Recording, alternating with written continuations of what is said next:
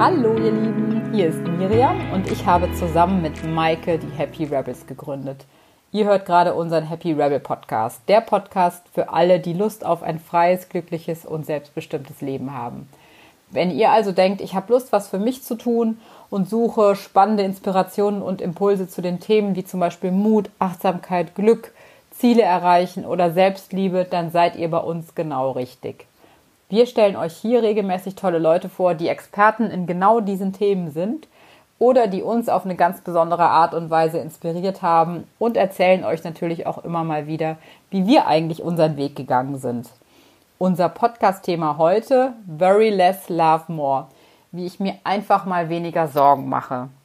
Sorgen machen wir uns ja eigentlich so den ganzen Tag lang. Gerade als Mütter, ja, sorgen wir uns äh, um die Kinder, um uns selber, um die Zukunft. Ähm, und diese Sorgen sind manchmal ganz schön lähmend. Sie lähmen uns im Handeln, sie machen uns aber auch langfristig wirklich richtig krank und führen auch einfach dazu, dass unsere Lebensqualität äh, sinkt, wenn wir uns ständig Sorgen machen. Es ist aber viel einfacher gesagt als getan, sich einfach mal weniger Sorgen zu machen. Und äh, deswegen habe ich mir zu dem Thema Christine Winnecker, unser Coach für Vereinbarkeit, eingeladen und mit ihr genau dazu gesprochen, wie ich mir einfach als Mama ein sorgenfreieres Leben machen kann. Ganz viel Spaß dabei. Hallo Christine, ich freue mich wahnsinnig, dass wir dich heute nochmal für einen Podcast gewinnen konnten. Ähm, erstmal ein Hallo nach München. Hallo Miriam, schön, dass ich da sein darf. Christine, du bist ja Coach bei uns bei Happy Rebels im Programm Happy Mom. Du bist äh, ja schon langjährige Coachin für das Thema Vereinbarkeit, aber auch Erziehungsberaterin und begleitest seit ganz, ganz vielen Jahren Mütter und auch Väter dabei, dass sie für sich so ein stimmiges privates und berufliches Setup finden.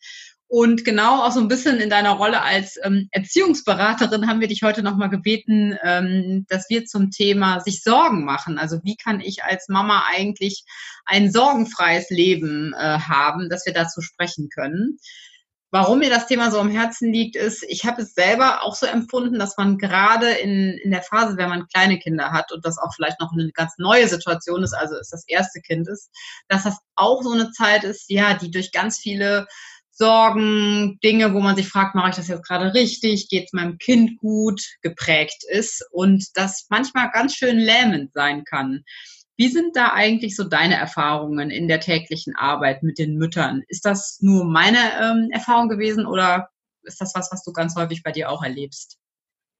Also ich glaube, da bräuchte man jetzt gar nicht unbedingt in meine Erfahrung als Coach oder als Erziehungsberater zu gucken, sondern wie du schon gesagt hast, wenn man bei sich selber anfängt, kennt man, glaube ich, viele dieser Sorgen. Und wenn ich jetzt so in meinem Umfeld schaue, meine Schwägerin ist gerade frisch schwanger, da geht es ja mit den Sorgen quasi schon los. Also habe ich jetzt das Falsche gegessen oder war das jetzt irgendwie zu anstrengend? Und da ist schon das erste Mal, dass wir so konfrontiert sind mit dem Thema, sich Sorgen machen um das Baby ähm, und dann ist das auf der Welt und dann krabbelt das nicht so schnell wie die anderen Babys, die man sieht. Und dann sorgt man sich, oh Gott, entwickelt sich das jetzt korrekt? Und dann fragt man sich auch gleich, mache ich da als Mama irgendwas falsch? Habe ich das nicht genug gefördert? Also ich glaube, diese Sorgen sind alle sehr typisch. Die kennt jede von uns. Und je größer die Kinder werden, das Sprichwort gibt es ja, ja, kleine Kinder, kleine Sorgen, große Kinder, große Sorgen. Also das heißt, es hört mit dem Sorgen auch nicht auf. Ich beobachte das bei meinen eigenen, die sind zwischen anderthalb und fast acht. Ähm, es werden nur immer andere Themen, aber wenn man sich Sorgen machen will, findet man immer etwas, worüber man sich sorgen kann.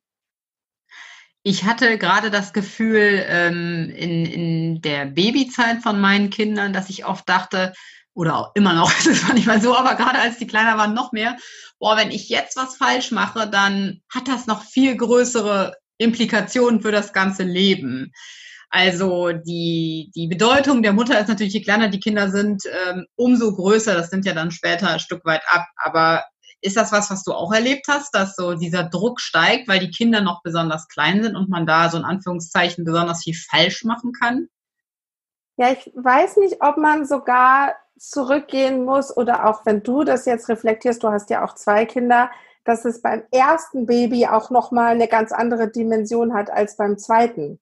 Also, das heißt, in dem Moment auch, wo ich als Mama das erste Mal in dieser Rolle bin, Mama, und zum ersten Mal ja auch diese riesige Verantwortung spüre und erlebe, die damit zusammenhängt. Immerhin sind wir als Mamas da ja äh, körperlich und emotional für das Überleben dieses kleinen Wesens verantwortlich. Das kann ja am Anfang gar nichts. Ja, also ähm, diese Verantwortung ist, glaube ich, sehr ähm, überwältigend.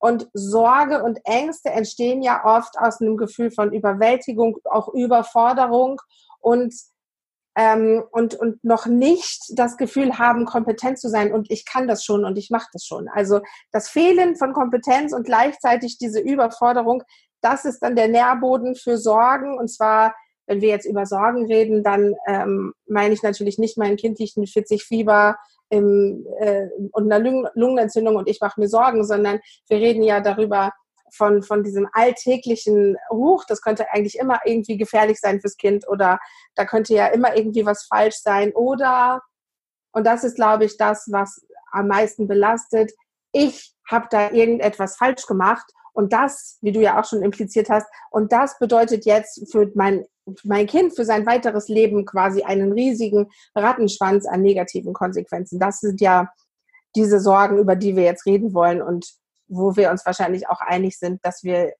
gerne einen Weg finden würden, mit diesen Sorgen konstruktiv umzugehen, damit sie uns nicht das Leben schwer machen. Ja, genau.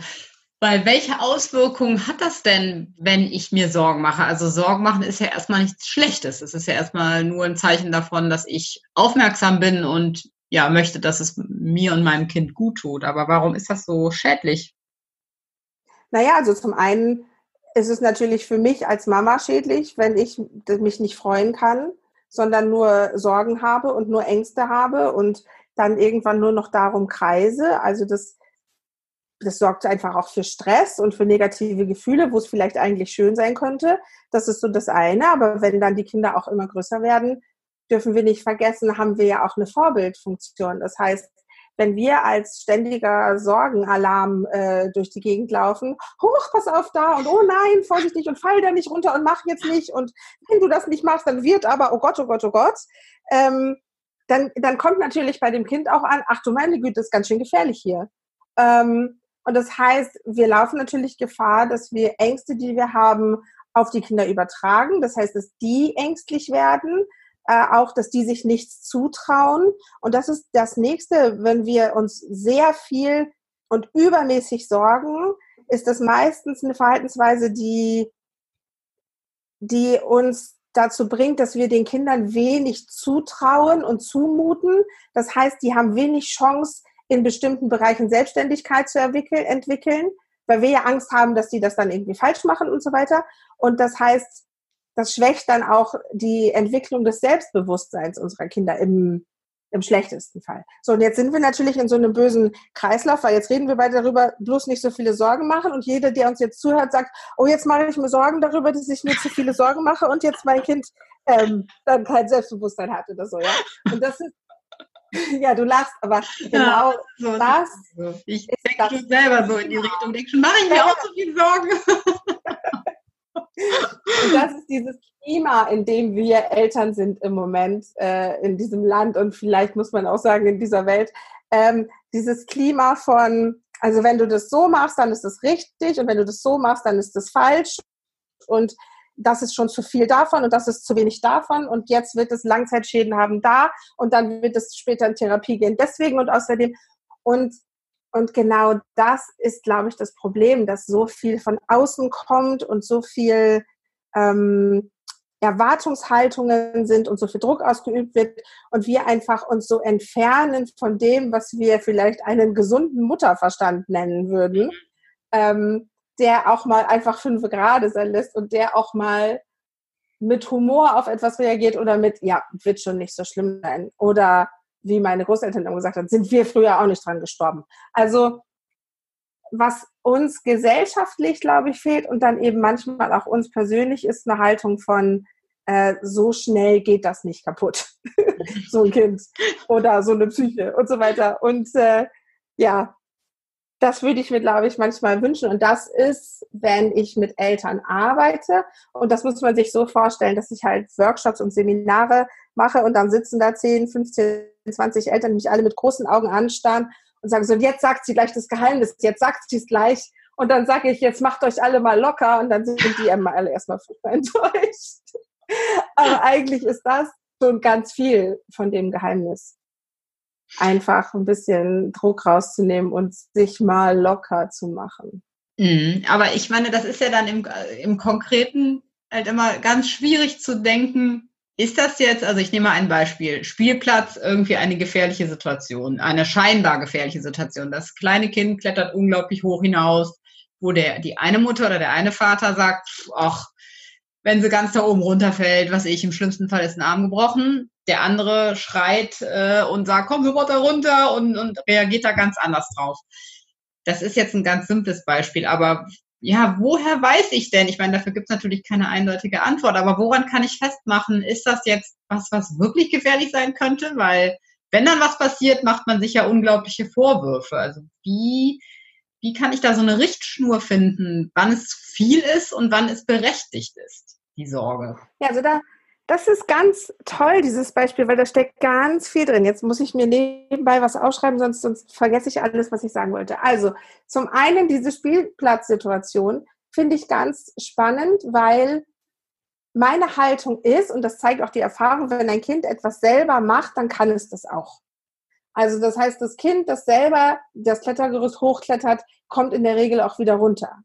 Gefahr besteht, wenn ich das hochsetze, weil es hoch will, und dann ist es da oben und dann habe ich es schon überfordert. Ähm, das heißt also, wenn ich mein Kind beobachte dabei, wie es sich Räume erobert, dann kann ich eigentlich darauf vertrauen, dass es sich den Raum so erobert, ähm, dass, es, dass es dem auch gewachsen ist. Bedeutet natürlich, ähm, also ganz banal, bei uns im Garten sind die drei Meter hohen Klettergerüste, da sind die Stufen so weit auseinander. Das schafft mein Zweijähriger nicht. Ähm, das heißt, das ist auch so ein bisschen ein sich selbst regulierendes System und in dem Moment, wo er auf das kleinere aber alleine hochkommt, denke ich mir, ja, dann runterkommen sie alle. ähm, aber was, was so schön ist, ist der Satz, den du gesagt hast, dass ich mir dann am Ende keine Vorwürfe mache. Und das ist der Punkt. Ich bin so jemand, ich sitze daneben und dann sage ich mir, ja gut, runter kommen sie alle. Und wenn der jetzt runterfallen würde und würde sich eine Beule holen oder im schlimmsten Fall den Arm brechen oder sowas, dann wäre ich jetzt nicht der Mensch, der zu sich selber sagt, oh, hättest du doch bloß aufgepasst, weil ich weiß von mir selber, ja gut, gehört als Erfahrung dazu. Und das ist aber jetzt etwas, wo ich als Mutter oder als Eltern sehr ehrlich zu mir selbst sein muss kann ich das aushalten? Wenn nachher ein anderer zu mir sagt, warum hast du denn nicht aufgepasst? Dass ich sage, ich habe ja aufgepasst, aber ich habe es ihm auch zugetraut. Oder mhm. bin ich eben so, dass ich sage, äh, oh Gott, ja, warum habe ich denn nicht aufgepasst? Und, und mache mir dann selber Vorwürfe. Das heißt, da geht es schon darum, sich selber auch gut zu kennen ähm, und, und, und zu wissen, was kann ich denn eigentlich aushalten und gleichzeitig aber auch aufzupassen, dass man nicht mit diesen Ängsten, die sich so aufbauen, so mitfließt, ohne die zu hinterfragen. Also ich kann mich schon wirklich mal vor so ein Klettergerüst stellen und mich fragen, ja, okay, wenn der da oben runterfällt, was passiert denn dann eigentlich? Also wovor muss ich denn hier eigentlich wirklich Angst haben? Und muss ich an dieser Stelle wirklich Angst haben, dass der sich was bricht, dass der ähm, sich da irgendwie ernsthaft verletzt oder wird der runterfallen äh, sich schütteln, die Tränen trocknen und wieder raufklettern. Ähm, also ich, ich muss, glaube ich, schon darauf achten, dass ich diese Gedanken und Ängste, die ich habe, hinterfrage. Immer wieder. Stimmt das? Ist es wirklich gefährlich? Muss ich wirklich Angst davor haben? Ja, und das ist jetzt dein, dein Spielplatzbeispiel, aber ich, aktuelle Beispiele haben wir hier in der Familie. Schulweg, kann das Kind den Schulweg alleine gehen? Kann es den Schulweg nicht alleine gehen? ähm, wie viel Ängste muss ich da haben, wovor muss ich eigentlich Angst haben und dann wundere ich mich manchmal vor, welchen Dingen Familien Angst haben, wo ich gar nicht dran gedacht habe, dass das überhaupt gehen könnte. Denn äh, während ich meinen Kindern beigebracht habe, rechts und links zu gucken, äh, haben andere äh, Nachbarn ihren Kindern beigebracht, dass sie laut schreien müssen, wenn jemand sie in ihr Auto zerrt. Mhm. Und ich dachte ja. mir, oh Gott, an Entführer habe ich gar nicht gedacht. ähm, Also das heißt, ich muss auch überlegen, ist das eine realistische Gefahr? Müssen, muss ich meine Kinder wirklich auch darauf vorbereiten, auf diese Gefahr? Kann ich die dieser Gefahr aussetzen? Und habe ich irgendwann den Punkt erreicht, wo ich sage, so, und jetzt lasse ich es los auf die Welt und wird schon gut gehen. Ja, und nehme in Kauf, dass natürlich Sachen schiefgehen, ne? dass, dass das ja auch ganz wertvoll ist, dass, dass die manchmal schiefgehen, ne? wenn es im Rahmen einer, einer dicken Beule ist, die halt schon wehtut, aber wo man auch einfach dann lernt, ja, das war jetzt vielleicht zu hoch oder so. Ne? Das finde ich auch, dass man da auch ein Stück weit die Kinder, dass es ganz wichtig ist, dass sie auch in diese Erfahrung des Scheiterns an der Stelle da kommen. Ne? Aber ja, den, wie man sagt, man lernt nicht über das, was ich höre, sondern nur über das, was ich erlebe. Also dem Moment, wo ich dem Kind sage, das ist gefährlich, ähm, glaubt es das vielleicht nicht, aber wenn es einmal selber, ähm, ah, die heiße Herdplatte ist immer das Beispiel, ne? einmal ja. heiß angefangen, dann, dann ist der Herd auch nicht mehr gefährlich, ja. ähm, weil dann weiß das Kind das einfach. Ähm, das ist natürlich, das ist ja die große Herausforderung im Elternsein, immer es ist immer ein Balanceakt, es ist immer ein Ausbalancieren zwischen meinem eigenen Sicherheitsbedürfnis, zwischen dem Bedürfnis des Kindes, selbstständig zu sein und zwischen diesen verschiedenen Polen von ist mir ganz egal bis zu du darfst gar nichts alleine, ähm, da immer auszutarieren, was kann ich als Mama aushalten, was können wir als Familie aushalten, was kann ich meinem Kind schon zumuten und was nicht. Ähm, das ist halt und das ist jetzt wahrscheinlich das Unbefriedigende an diesem Podcast, es gibt jetzt keine Regel, die für alle gilt. Und es gibt kein, ab jetzt darfst du dir darüber keine Sorgen mehr machen und ab jetzt musst du dir nur noch hierum Sorgen machen, sondern es gibt immer nur wieder einen Appell daran, erstmal selber zu merken, wovor habe ich eigentlich Ängste? Was sind denn eigentlich so meine typischen Sorgen? Und dann wirklich sich zu hinterfragen, wie recht habe ich eigentlich damit? Mhm. Und was ich auch nochmal ganz äh, spannend fand, was du gerade meintest, ist der Punkt, für sich selber rauszufiltern, äh, hab ich, mache ich mir jetzt nur Sorgen eigentlich davor, dass ich selber nachher eine schlechte Mutter war. Das ist ja eine ganz andere Motivation oder auch ja fast schon so ein bisschen egoistische Haltung, ne? dass man manchmal das perfekte Kind will, damit keiner nachher gesagt hat, du hast das aber falsch gemacht. Und das rauszufiltern, dass das gerade der primäre Antrieb ist, das ist ja, fand ich jetzt auch total spannend, was du gerade gesagt hast. Also es ist ja auch so, dass, also ich, ich, ich erinnere mich an, an ein Beispiel hier bei uns in der Familie, das Baby, als der so krabbeln konnte, ist der auf die Bank und dann auf den Tisch. Und äh, schneller als man äh, Baby sagen kann, war der da oben. Und natürlich war der auch einmal ziemlich schnell wieder unten. Und dann sagt mein Mann zu mir, wieso ist der dir da runtergefallen? Und dann habe ich mhm. gesagt, da ist ja schon die Formulierung völlig blöd. Der ist da runtergefallen. Der ist ja nicht mir da runtergefallen.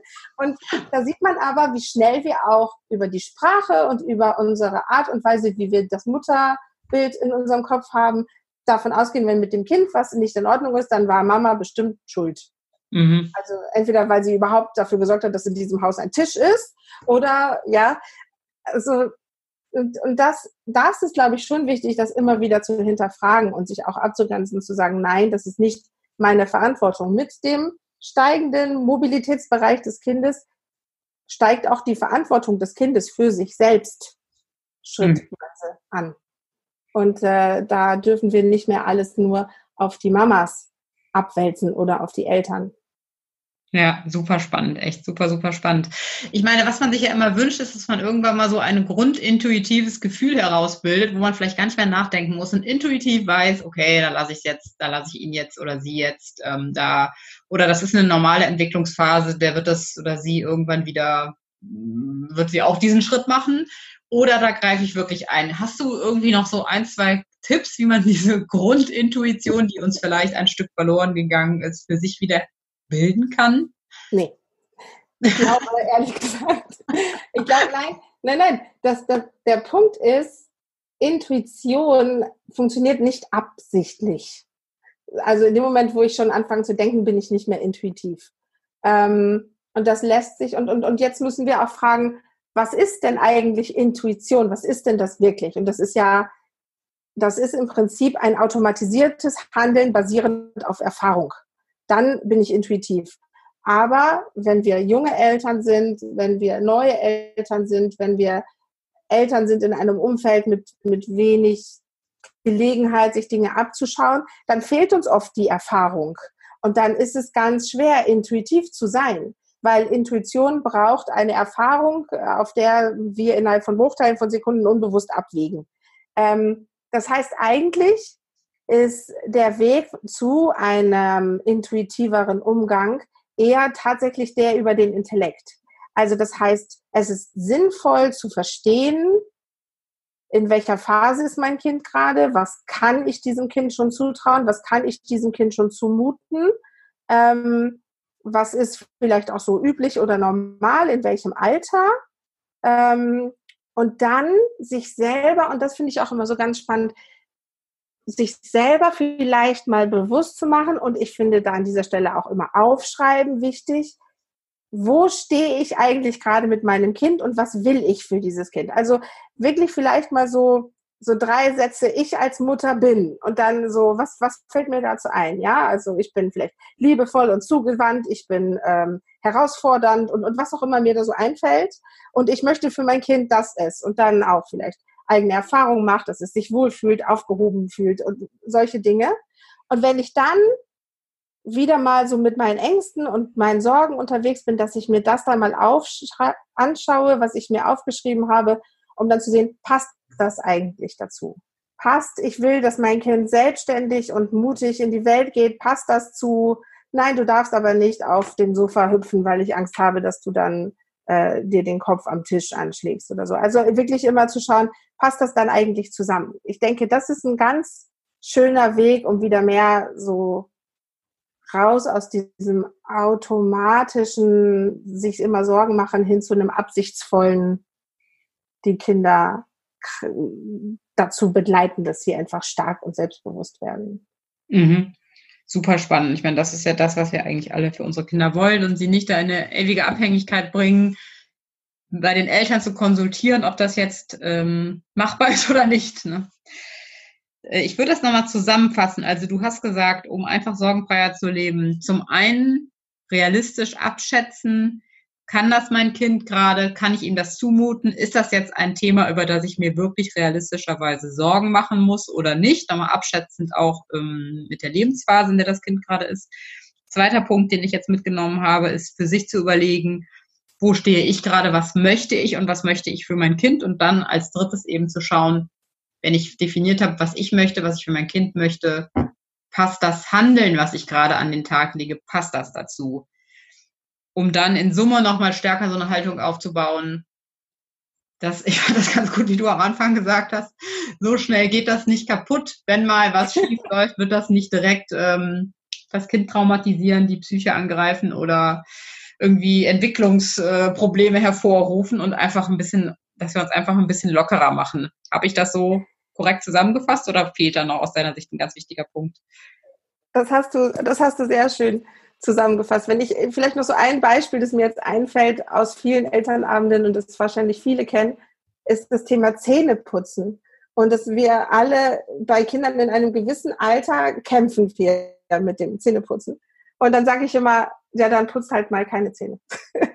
und dann, dann gehen nämlich die, Sorgen los bei den Eltern. Die sitzen mir alle gegenüber und sagen, was ist das für eine verantwortungslose Frau? Die hat jetzt gerade gesagt, mein Kind soll keine Zähne putzen. Und, und dann dann fange ich nämlich an und sage ich, ja genau, weil dann hat es nämlich nur noch braune Stumpen im Mund und wenn man nur braune Stumpen im Mund hat, dann findet man keinen Job und wenn man keinen Job findet, dann landet man auf der Straße und dann wird man drogensüchtig und dann landet das Kind unter der Brücke und es kann ja wohl nicht sein, dass jetzt die Frau von mir will, dass mein Kind unter der Brücke landet.